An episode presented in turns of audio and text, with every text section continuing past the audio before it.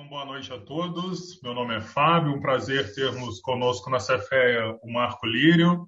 O Marco é sócio fundador e chefe de pesquisa da Dow Capital. Vai estar falando hoje com a gente sobre finanças, que é a área que essa empresa atua. Eles trabalham com uma abordagem sistemática para investimento baseado em fatores. É um pouco aí do currículo do Marco. Ele é PhD pela Universidade Católica de Louvain, na Bélgica é, atuou como professor no INSPER, no INSPER e também na Warwick Business School, no Reino Unido, e trabalhou no AXA em Londres. É, tem diversos artigos publicados na área de finanças em é, revistas científicas excelentes, capítulos de livro também. E é um prazer para a gente hoje ter o Marco aqui falando um pouco de finanças, como eles estão trabalhando na DAO. E como eu sei que a fala dele é muito mais interessante que a minha, eu já vou encerrar essa apresentação, agradecê-lo e assim ele poderá dar início à palestra. Então, obrigado, Marco. Fica à vontade para conduzir aí a palestra. Obrigado, Fábio. Boa noite a todos. É, primeiro, agradecer o convite do Fábio e da faculdade para essa apresentação. Eu vou, acho que, compartilhar aqui os, os slides. Com vocês.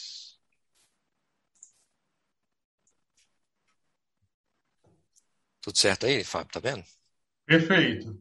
Perfeito. Então tá, eu sou o diretor de pesquisa da Dow Capital, Marco Lírio, né, como o Fábio falou.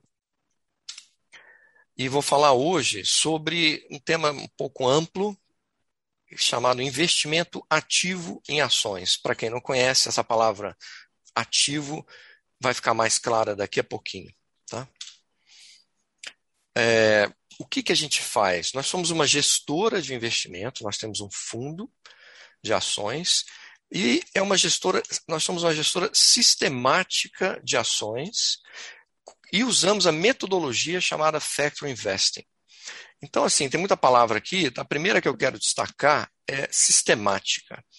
Então, o que, que eu quero dizer com isso? Ou nós queremos dizer com isso? Sistemática significa que nós seguimos uma regra. 100% do tempo. Nós temos um modelo, discutimos um determinado modelo, implementamos esse modelo no computador, no caso em Python, na linguagem Python, e todos os dias apertamos um botão e esse programa vai é, gerar as, a posição comprada e vendida nas ações no mercado brasileiro, que a gente deveria ter. Então, o que, que seria uma diferença para uma gestora, né, um sistema discricionário, uma gestora não sistemática? É que, apesar delas utilizarem vários métodos, às vezes quantitativos ou qualitativos, a decisão não está implementada a ferro e fogo em um programa. No nosso caso, essa decisão está implementada no programa e nós seguimos esse programa. Isso significa, então, que é, é tudo feito como um robô? Na minha visão, não. A gente tem a discricionariedade para decidir qual é o modelo a ser utilizado. Então, nós gastamos grande parte do nosso tempo, hoje, por exemplo, o dia inteiro, discutindo quais são os fatores que são importantes, qual o modelo, quais são os sinais. Okay? É, qual é uma vantagem né, quando você compara com gestoras mais tradicionais é, que analisam empresa por empresa? Essas outras gestoras têm uma vantagem, elas analisam um número menor de empresas e vão mais a fundo, né? Então elas conhecem realmente o detalhe de cada empresa. Nós escolhemos algumas métricas importantes, já vai ficar mais claro, mas nós analisamos todo o mercado brasileiro e analisamos todo o mercado brasileiro de uma forma igual, idêntica, com os mesmos critérios para todas as empresas. Então, tem uma consistência nessa decisão. Bom, qual é a metodologia que a gente usa por trás? Né? qual é o embasamento?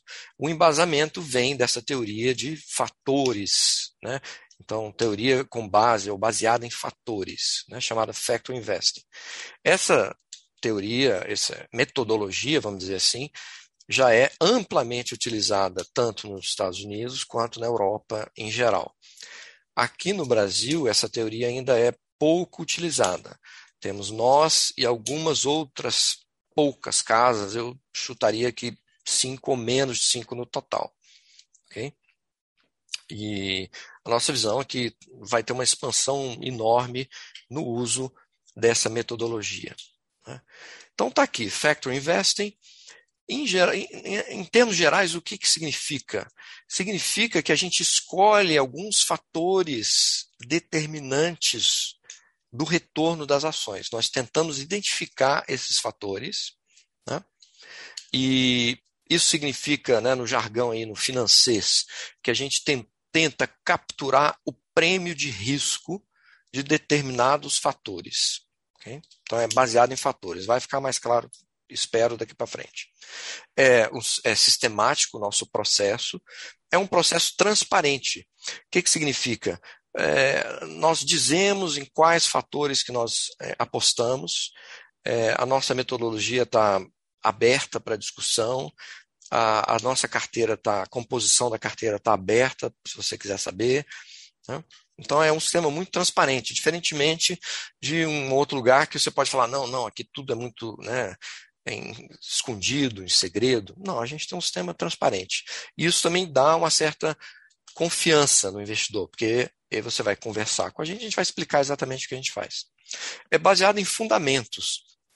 Então, é, você pode ter gestoras quantitativas, chamadas quantes, que são que tem como embasamento, por exemplo, movimentos de tendência do preço, ou reversão, ou arbitragem estatística, é, ou, ou VECM, né, uma técnica econométrica.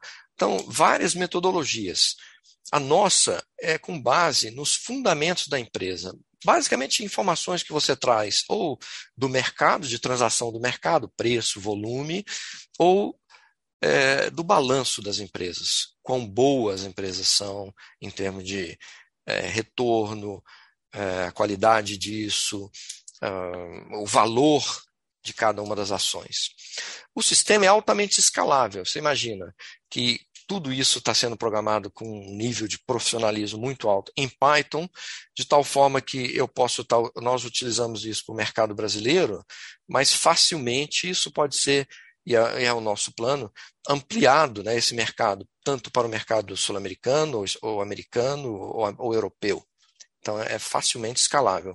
Já em gestoras convencionais, esse é um processo difícil, porque exige a contratação de muita gente, muito analista e tal. Né? Ele é intensivo em tecnologia. Então, além do sistema é, ter sido desenvolvido em Python, tem todo um banco de dados em SQL, e, por exemplo, nós temos agora quatro estagiários né, formandos nessa área de engenharia da computação, trabalhando conosco justamente para aprimorar uh, todo o processo de te tecnológico da empresa. Então, é uma empresa que acredita em tecnologia e nos ganhos dessa tecnologia. Aqui, é, nesse, nessa bolinha aqui, está retorno da ação, e estão ilustrados aqui alguns né, temas né, que a gente olha. Então, o valor da, né, de cada ação, o valor da empresa, volatilidade, crescimento, momento, tamanho, qualidade, são as várias dimensões. Tá? Então, já vou falar mais sobre isso. É, só para motivar, né, vai que você quer assistir o, o jogo aí de futebol que o, o Fábio estava comentando comigo, é, tá aqui uma figura que, obviamente, a gente tem orgulho de mostrar. A nossa empresa é nova, ela tem um ano e pouco, mas o fundo né, que a gente lançou até agora tem apenas sete meses e meio. Então ele foi lançado em 22 de março, está aqui nesse eixo é, é, vertical, escrito retorno desde 22 do 3, quando a, esse fundo foi lançado. Então no eixo vertical você tem o retorno acumulado em sete meses, tá? Acumulado, não é por ano, é retorno acumulado. E essa aqui é a volatilidade anualizada desses retornos diários. Okay? E essa, cada uma dessas bolinhas aqui representa um fundo né, competidor nesse mercado. De fundos, aqui no título está long bias. Também vai ficar mais claro, mas resumindo, são fundos que têm uma, uma ponta comprada, ou seja, nós compramos, nós investimos em ações que nós consideramos boas e também vendemos né, uma parte do nosso capital em, das ações que a gente considera ruins, né, das ações ruins. Tá? Então é long biased, porque ele não é exatamente long short, quer dizer 100 menos 100, ele é long biased. No caso aqui é 100% comprado, 30% vendido. Então, o que que essa imagem aqui está tá mostrando? Você gostaria, deixa eu ver se eu consigo aqui fazer aqui. Vamos ver. Você, se eu colocar aqui uma reta aqui e outra mais ou menos aqui, então você vê que você tem né, os quatro quadrantes. Eu quero, aqui é risco, então eu quero estar tá com pouco risco e eu quero ter muito retorno. Então o quadrante ideal seria esse aqui. Então, felizmente, nós estamos aqui muito bem posicionados, ou seja, nós estamos entre os competidores com um dos fundos com um dos menores riscos, né? tem dois fundos aqui com ou três, é, mais ou menos, vamos, vamos dizer, tem cinco fundos aqui é, com risco igual ou abaixo do nosso, e nós temos aqui, no caso, o maior retorno acumulado. Ok? É, qual que é o disclaimer aqui no caso? É que isso é para uma amostra muito pequena. Tá? São sete meses. Em geral, você para olhar um gráfico desse, você gostaria realmente de olhar mais de um ano, dois, que seja. Tá? Então, esse aqui é o, vamos dizer assim, é o produto final. Você gostaria de ter um fundo que fornecesse para o investidor pouco risco, pouca volatilidade, com um retorno alto. Tá? Então, essa é a imagem que, que eu deixo para vocês. Qual que é o arcabouço teórico né, por trás disso que eu falei? Então, vamos lá. O que, que, são esses fatores? Né? Fator é tudo que é determinante do retorno dos ativos. Esses fatores são chamados né, de fontes sistemática de retorno do ativo. Sistemático em oposição a específico ou idiosincrático. Por quê? Porque nessa teoria você diz o seguinte: todo risco que é específico de uma ação esse risco é passível de ser eliminado através da diversificação. Então, como ele é passível de ser eliminado, você, em teoria, não deve receber um retorno, um prêmio. Você não deve ser é, remunerado por isso. Já o, o fator que ele é uma fonte sistemática de risco, significa que essa fonte não pode ser eliminada. E não sendo, não podendo ser eliminada, significa que você deve ser remunerado por isso. Né? O seu, você deve receber um retorno compatível com aquele risco que você está correndo. Okay? Então, se você corre mais risco, significa que você deve ser, ter um retorno esperado maior. Okay? Então, de acordo com essa teoria, cada ativo, né, então quando a gente fala ativo de uma forma genérica, a gente está dizendo uma ou uma ação ou um fundo, qualquer coisa, ele é visto como um pacote de fatores, uma composição desses fatores de risco. Tá? Então, significa que um determinado fundo ele é exposto a, a fatores Pode ser, você pode pensar em fatores macroeconômicos, né? então taxa de juros, câmbio, atividade econômica. No nosso caso, o tipo de fator que a gente olha não são esses fatores macroeconômicos, são chamados fatores de estilo. Tá? Então, são fatores que, no fundo, representam características das empresas que a gente gostaria de ter. Ok? Muito bem. Então, só para contar uma, uma historinha, falar, mas da onde surgiu isso, né? Então, pode-se dizer que o primeiro modelo de precificação é o CAPM, o chamado Capital Asset Pricing Model, ou modelo de precificação de ativos de capital.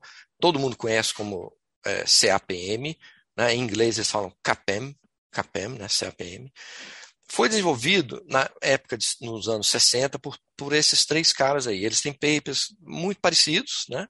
Na, mais ou menos na mesma época.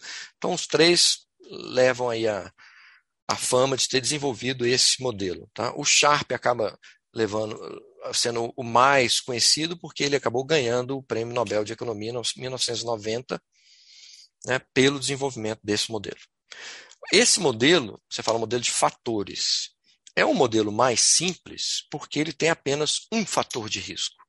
Qual é o fator de risco? A carteira de mercado.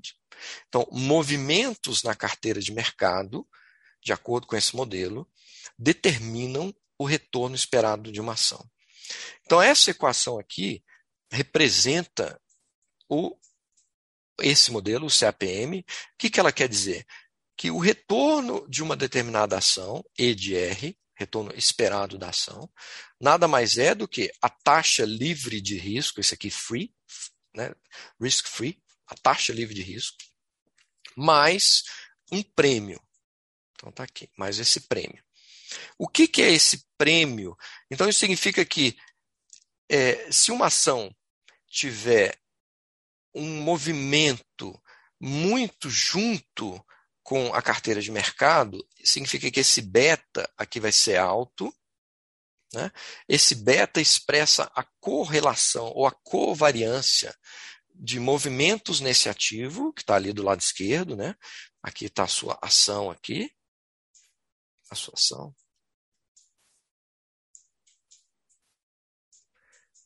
em relação a movimentos do mercado. Está aqui o mercado. Então, a covariância. Se a covariância é alta, significa que movimentos para cima do mercado fazem com que essa ação também tenha movimentos para cima. E movimentos para baixo também. Né? Então, um beta alto significa, se traduz de acordo com esse modelo, em retornos esperados altos. Você fala, não, mas qual que é a lógica disso? Basicamente, você pode pensar no seguinte: imagina que esse, esse mercado representa, vamos dizer, o estado da economia. Então, quando esse retorno cai, né, esse, o mercado como um todo cai, você pode dizer o seguinte: a economia como um todo vai mal. Okay? E se o beta é alto e positivo, tá? um beta positivo aqui, se esse cara cai, essa ação vai cair junto. Então, aí você imagina, nossa, esse investidor, na hora que ele mais precisava, qual que é a hora que ele mais precisava? Na hora que tudo vai mal. Na hora que tudo vai mal, ou seja, o retorno do mercado foi baixo, é a hora que ele mais precisa. A ação também teve um retorno baixo. Então, uma forma dele ser recompensado, ele, esse modelo está dizendo, esse investidor deve ser recompensado por isso. Pelo fato dele é, ter um retorno ruim no momento que ele mais precisa. Então, é, é isso que acontece. O beta sendo alto, esse termo entre parênteses vai ser positivo, retorno acima, é, retorno esperado da carteira de mercado acima do risk free aqui, positivo, e você vai ter um retorno alto dessa ação. Então, esse essa equaçãozinha sintetiza esse modelo. Eu posso falar para você que eu tive tanto, como o Fábio falou, na academia, vários anos, e agora no mercado, antes do mercado também. É, esse termo beta é talvez o termo mais falado no mercado até hoje. Você vê, foi criado desde 64, hoje nós devemos ter falado esse termo dez vezes né, no nosso trabalho. Então, beta. Né? Então está aqui. Qual que é a lição mais importante desse modelo? A lição mais importante é que quando você pensa no risco de um ativo, você não deve ir lá pegar o preço do ativo, calcular o retorno do ativo dia a dia e calcular o desvio padrão desse retorno. Por quê? Porque esse desvio padrão vai te mostrar o desvio é, é o, o risco como um todo dessa ação, sem separar a parte sistemática desse risco. E o que esse modelo está dizendo é o seguinte: a parte importante do risco é a sistemática. E a parte sistemática, você para isso você precisa calcular aquele beta. Então a lição número um é o que importa é o beta, é a sua sensibilidade ao fator de risco, mais do que o risco total de uma ação. Né? A gente acostuma falar, ah, mas variou quanto? Calcula aí o desvio padrão, né, o risco, a volatilidade dessa ação. E traduzir isso como sendo risco. Não é verdade, porque parte desse risco é específico daquela ação. Que ao criar uma carteira, você diversifica é, né, aquela sua carteira estando diversificada, significa que ela tem vários ativos, e o, o, o, fator, né, o ato de diversificar faz com que aquele risco específico desapareça. Se ele desaparece, você não deve ser remunerado por ele. Okay? Muito bem. Então está aqui o beta, né, aquilo que eu falei, expressa a covariância, quanto que você está exposto ao fator sistemático e o fato da diversificação ser importante aí no seu processo. Então tá, né? Recapitulando, até agora a gente sabe que o importante são fatores de risco. Além do fator de risco, eu quero saber qual a sensibilidade de uma determinada ação ao fator de risco que eu estou olhando, que é o beta, né? e a importância da diversificação para eu eliminar esse risco que sobrou aí, o risco uh, específico. Okay? Então, isso aqui eu já falei, a recompensa para o investidor é, pelo, pelos momentos difíceis. Né? Nos momentos difíceis é onde ele tem a maior é, utilidade marginal, né? e é ali que, se o, se o ativo está variando junto com a carteira de mercado, e o mercado vai mal, é ali que está tudo indo mal, ele vai mal junto, então é ali que ele deve ser, em função disso, ele deve ser recompensado né, se ele tem esse tipo de, de ação. Muito bem. Mas esse modelo gerou prêmio Nobel, é muito bom? Como que é?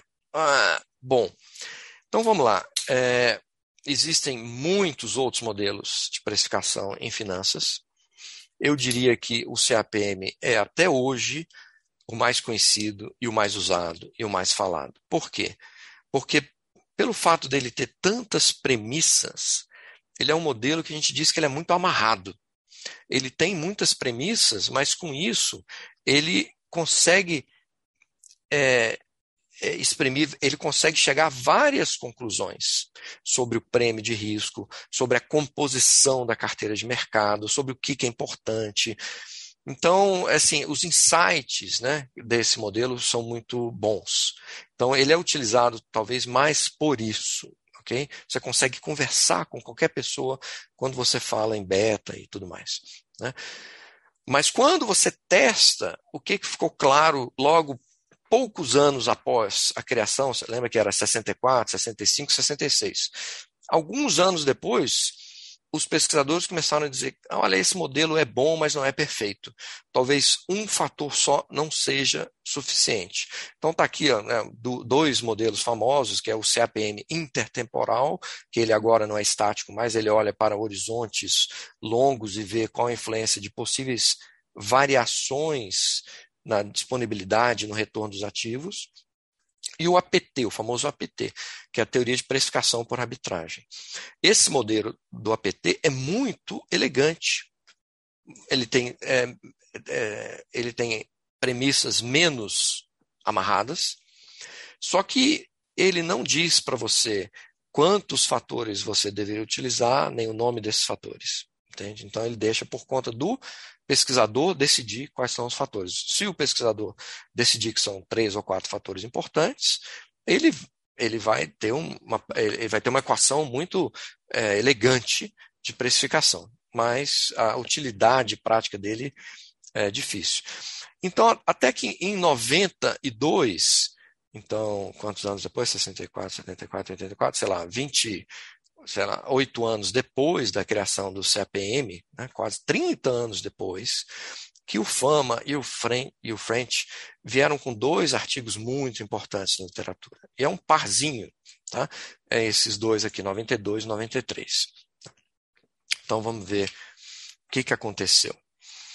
É, primeiro, eles mostraram claramente algumas evidências contra o CAPM né, evidências sólidas, e falaram, olha, não dá, o CAPM não é o melhor modelo para você explicar o retorno de qualquer ativo.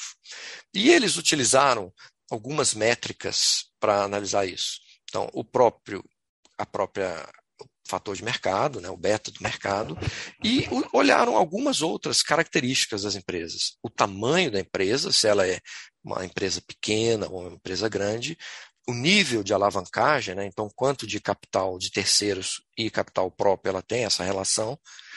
Uma relação de valor patrimonial, que a gente chama de book market, é book to market, valor patrimonial, né, the book value, sobre o valor de mercado, né, book to market value. Okay? E a relação lucro-preço. Então, o que, que eles chegaram? Dois resultados marcantes. Primeiro, olha, se eu utilizar essas cinco medidas, o beta de mercado não vai me ajudar a explicar, na média, o retorno das ações. Então, isso foi realmente um tiro no CAPM, né? tão importante esse modelo.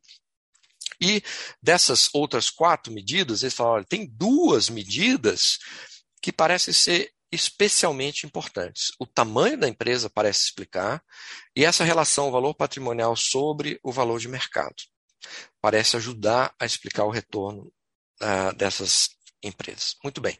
Então veja bem que nesse paper aí de nesse artigo de 92, ele não apresentou um modelo formal de precificação. É como se fosse né, uma análise empírica e chegou à conclusão: olha, beta sozinho não é bom. Aí, muita crítica, eles falaram: precisamos desenvolver um modelo. Começaram a pensar como é que eles iam fazer isso. Então, a primeira coisa que eles tinham que fazer é montar uma estratégia com base nessa, vamos chamar, anomalia. Tá? Empresas pequenas, e essa relação valor patrimonial sobre valor de mercado parece uma boa variável. Então eles falaram: vamos tentar montar uma carteira. É como se eu falasse o seguinte: olha, é, eu cheguei à conclusão que alunos ou pessoas com QI alto parece que ajuda a empresa a, a ter um bom desempenho. QI parece que é uma coisa importante. Opa, então o que, que nós vamos fazer? Nós vamos montar, achar várias pessoas com QI alto. Né? Então imagina que essa é a primeira parte, que a gente chama de perna comprada. Então, eu vou comprar ações de empresas com uma alta razão entre valor patrimonial e valor de mercado. Então, é, essas empresas aqui têm né, o nosso QI alto. Okay? E aí, imagina que se eu pudesse é, eu estou comprando, né? É, comprar pessoas significa eu estou contratando essas pessoas.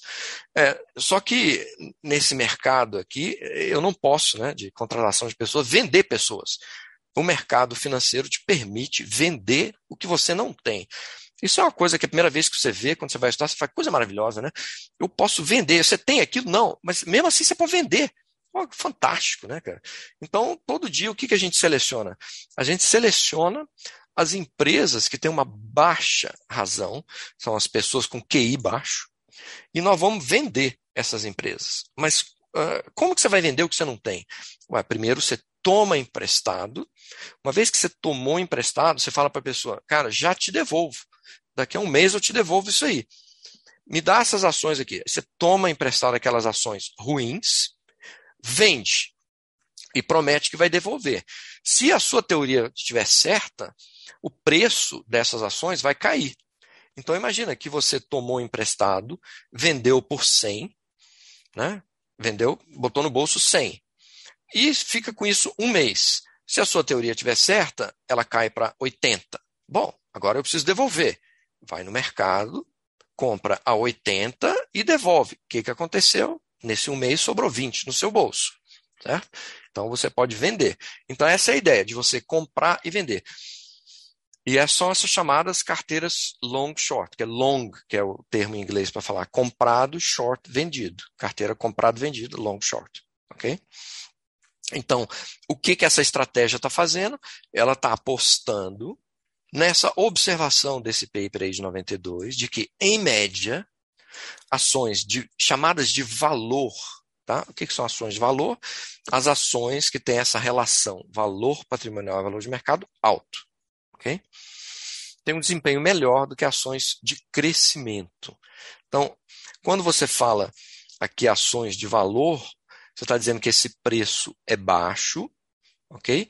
E aí você vai, por que você está dizendo, chamando a outra que tem um valor, essa relação baixa de crescimento? É porque imagina que você, você tem aqui o, o valor patrimonial, né, de uma ação, por exemplo, sobre o preço. Então, quando esse preço aqui é baixo, tudo isso aqui é alto. Todo esse essa razão é alta. Então, são essas empresas boas. Muito bem. Qual que é o outro caso? Ah, Quando esse preço aqui é alto e essa relação é baixa, o que, que você está dizendo? Você chama essas ações com preço alto, ações que você espera. Você fala o seguinte: ela tem um preço alto porque o potencial de crescimento é alto. Né? Está embutido uma expectativa de crescimento é, alta.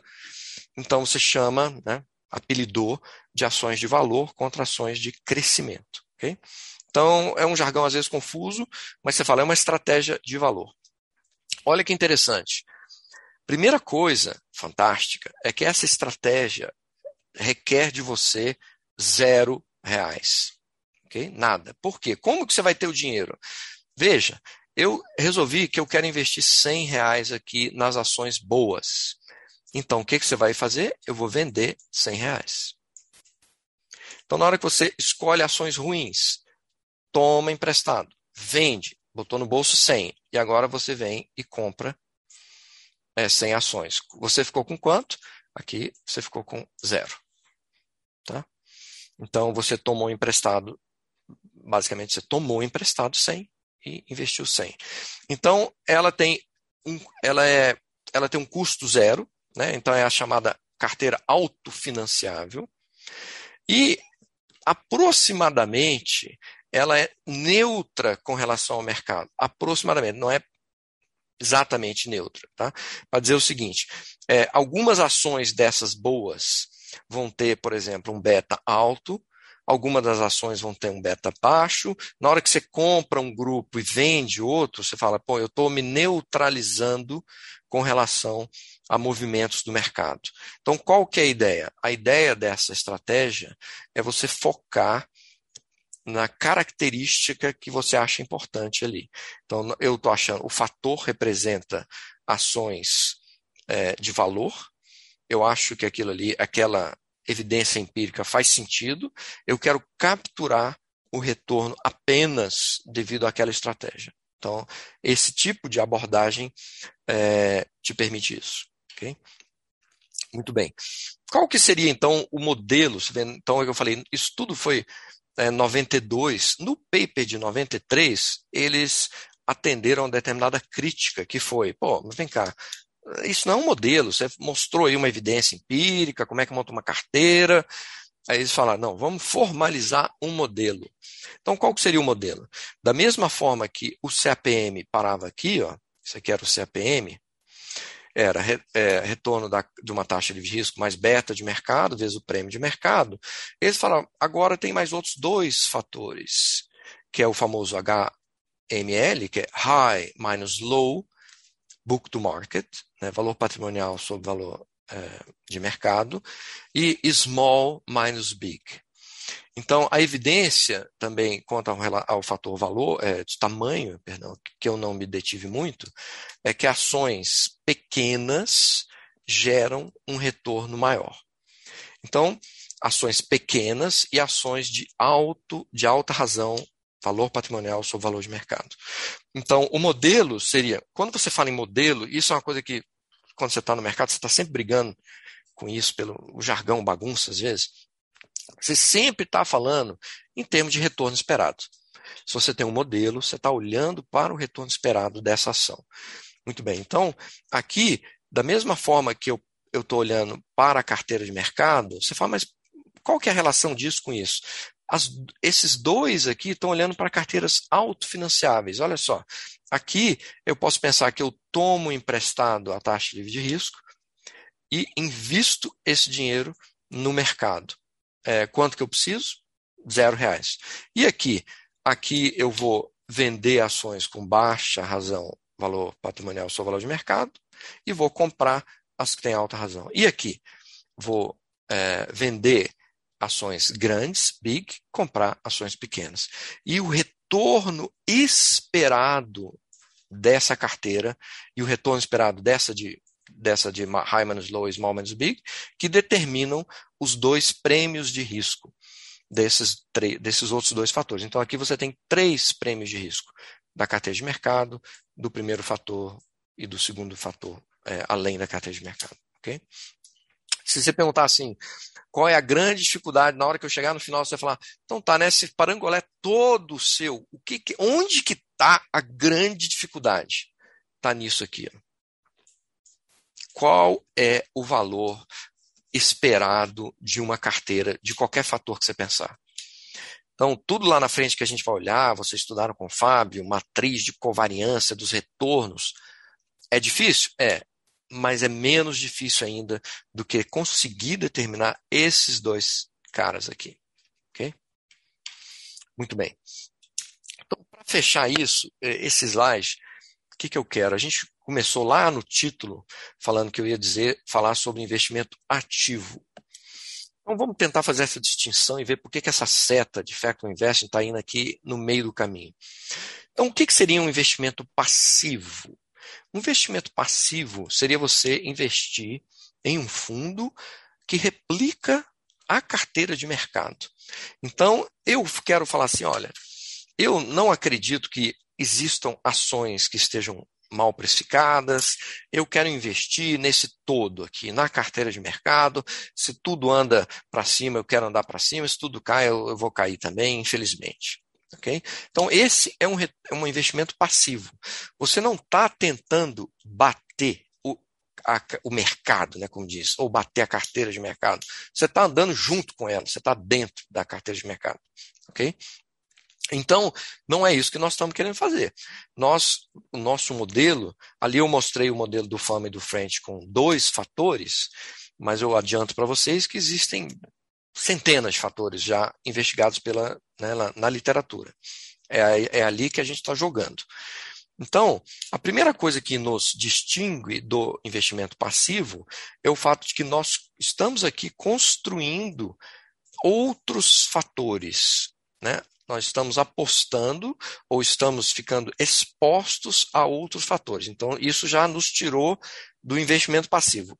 Existe a necessidade de uma capacidade técnica, intelectual, para você fazer isso que a gente está fazendo. Construir esses fatores, essas carteiras. Tá? Cada fator daquele é, na verdade, a combinação entre várias métricas e de uma forma específica e complicada.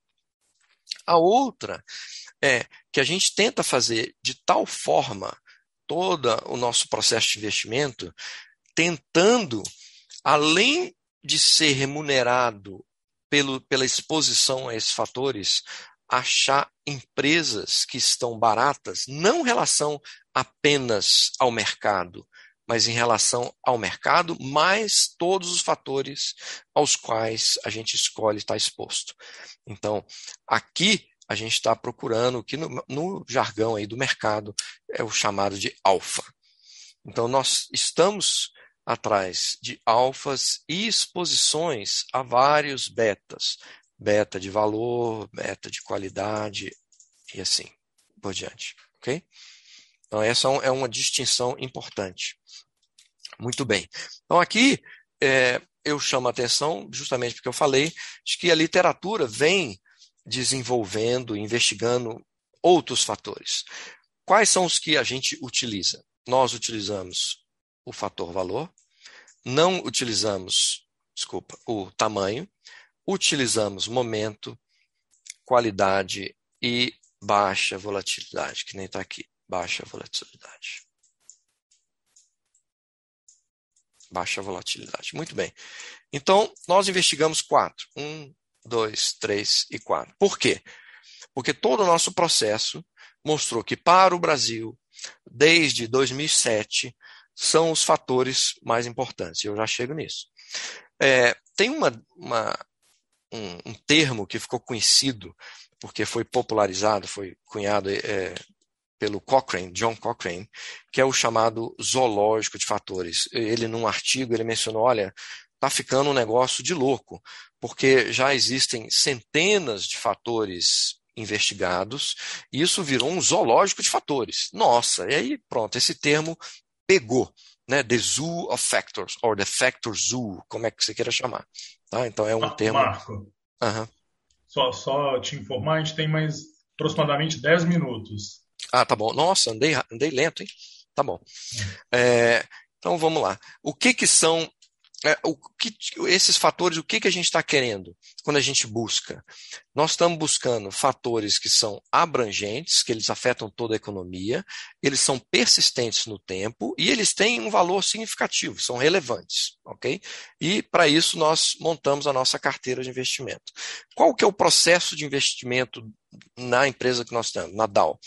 Nós temos essas três fases aqui, nós precisamos identificar os fatores, fazer a seleção dos ativos e implementar. Bom, então está aqui basicamente tudo que eu falei. Nós temos aqui as hipóteses sobre os fatores, né? por exemplo, que valor, qualidade, momento e baixa volatilidade são importantes. Isso é função tanto da experiência né, dos nossos sócios quanto da pesquisa acadêmica. Nós realizamos um, vários testes, né, com base nos dados que a gente recebe todos os dias, várias testes e medidas com relação à estatística descritiva, o desempenho de cada um dos fatores, a interação entre os fatores, e chegamos aqui aos fatores finalmente escolhidos, né? Muito bem. Ah, então, vamos ver o que, que qual o desempenho que a gente consegue. Essa linha de baixo aqui é do Ibovespa, então aqui seria o desempenho do Ibovespa desde 2007. Né? Se você tivesse investido no Ibovespa, você estaria aqui. Essa aqui é a nossa taxa livre de risco. E esse aqui seria o primeiro resultado se você investisse apenas no fator volatilidade, ou baixa volatilidade. muito bem. Agora você tem o fator qualidade. Se você investisse apenas no fator qualidade, você teria esse tipo de comportamento, ou o fator valor, um comportamento um pouquinho melhor em alguns momentos. E, por último, o fator momento, com esse comportamento. Você vê que né, a nossa crise do Covid está ali, presente sempre. E aqui a combinação que a gente se propõe a fazer uh, na Dow Capital, que é essa última linha azul. Tá? Então, o que, que é, na verdade, a mensagem mais importante desses slides? É que você é capaz de testar o modelo desde 2007. Né? Esse aqui é o chamado backtest. Em uma gestora é, qualitativa ou discricionária, não tem como você adivinhar o que você teria feito em todas as reuniões desde 2007. Aqui não. Nós temos um modelo, o que, que a gente faz? A gente testa o modelo e vê o desempenho dele né, nesses últimos aí, é, 16 anos. Okay? Muito bem. Isso aqui é para dar uma ideia de que o sistema ele tem toda, além do tratamento de dados em relação a fatores e ações, tem todo um gerenciamento de risco. Então a gente olha para a liquidez, a concentração fatorial, correlação, volatilidade e o drawdown, né, a perda esperada. Tudo feito em Python é, gera a, o nosso portfólio. Como que você olha a carteira a ponta long e a short, né, em comparação. Então vamos ver aqui, esse quadrinho está mostrando, é, vamos dizer, o, o, o score, né, o, a pontuação da nossa ponta long, que é essa azul, tá, em relação ao do mercado, é, que é esse clarinho aqui, então o mercado está aqui, então qualidade tem essa pontuação, o momento está aqui, e a nossa ponta short, que é a pior, a gente quer que seja a pior, porque nós estamos vendendo essas ações, a gente gostaria que ela estivesse realmente dentro do mercado, ou seja, sempre pior. Ou seja, azulzinha long melhor, depois uh, o mercado e dentro a ponta short. Então, se você faz isso, se você olha para isso ao longo do tempo, você vê que varia, mas a gente está sempre bem além do mercado e a ponta short sempre dentro aí dessa área do mercado. Né? Então tá ok. Né? Muito bem, aqui é um, um resumo. Esse aqui é o primeiro, identificação de fatores, construção da carteira. A última coisa aqui, que é meio a mais operacional, é que são todos os cheques que a gente faz, uma vez que a ordem, né, o modelo é proposto, a gente tem um rebalanceamento de ontem para hoje, emite a ordem, faz um pré-cheque, aprova, executa, checa, checa novamente. Tá? Então tem todo um processo é, para fazer isso. O nosso fundo, esse é o, o backtest do nosso fundo live, né, desde uh, é o fundo que está rodando agora desde março. Então, quais são as métricas importantes? Tem uma exposição net líquida de 70%, significa 100 comprado e 30 vendido, dá uma exposição líquida de 70%. O nosso benchmark não é o CDI, ele é uma taxa bem mais alta que o CDI, que é, é o IPCA mais uma taxa do yield do, de, dos títulos chamados IMA-B. Uma, é, qual que é o retorno anual? 21%, contra a volatilidade de, de 13%. Isso nos dá essa métrica que vocês com certeza estudaram, que é a razão de Sharp, né, o índice de Sharp, de 0,81. Mas veja, isso é backtest, tá? Vamos ver como que a gente tem se comportado agora, live. Aquilo é simulação, vamos dizer assim, né? Agora, desde março, a gente pode ver aqui o nosso, esse aqui é o CDI, tá? Esse aqui é o CDI. Esse aqui é o no, a nossa vermelhinha, é o nosso benchmark. O azul somos nós, então assim, a gente está indo ainda, felizmente, né, tivemos um probleminha aqui, passamos abaixo do nosso benchmark, significa que a gente não tem, não ganha é, uma taxa de desempenho, mas estamos, estamos nos mantendo acima do benchmark, enquanto o mercado caiu bastante né, nesses últimos dias, né, ou semanas. O que é outra coisa importante nisso? É você ter, você comparar. Esse aqui é desde que o fundo começou. Esse aqui é o nosso desempenho, que é o azul, contra a simulação. Isso é uma coisa importante. Isso aqui tá, eu quero o mais próximo possível, para o bem e para o mal. Por quê? Significa que o nosso modelo simula alguma coisa e, na realidade, a gente está obtendo uma coisa muito próxima.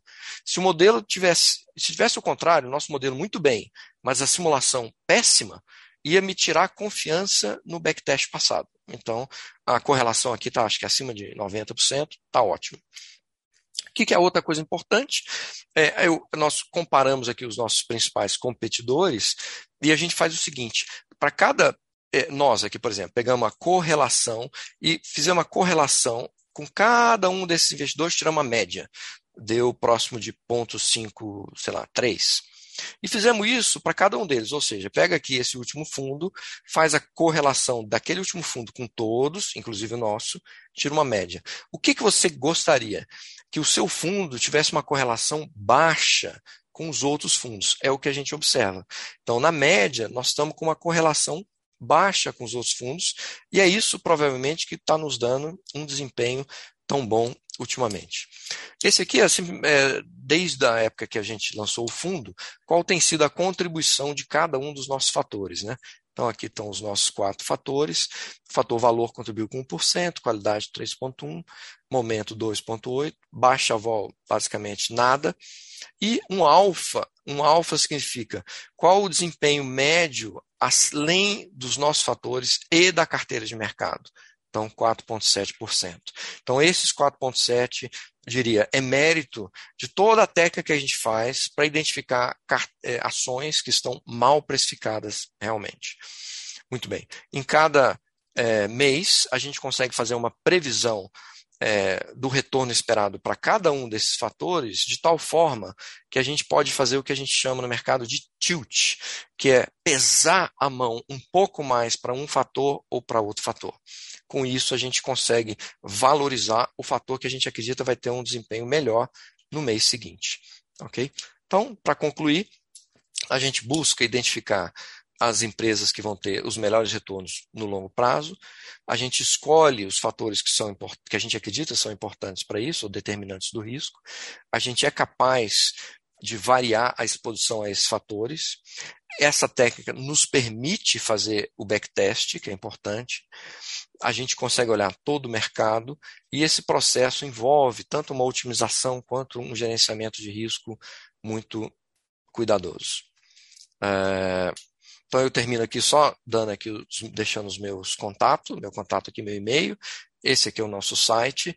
No nosso site, aqui em conteúdo, se você clicar aqui, tem aqui o, o blog, né? tem o nosso blog.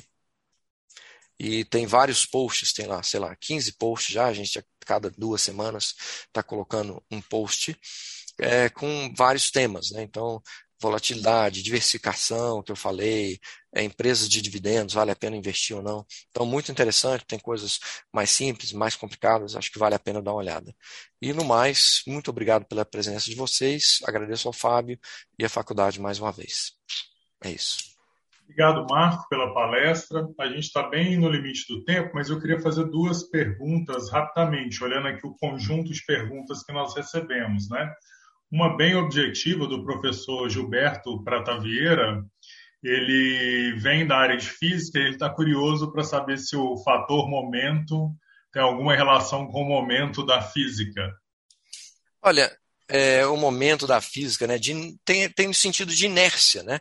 Então, o momento, você a gente chama de é, empresas de momento, são aquelas que vêm com um crescimento no preço e você espera que isso vá aumentar, né? Continuar, é como se fosse uma tem um momento, tem uma inércia. Então, sim, tem uma relação.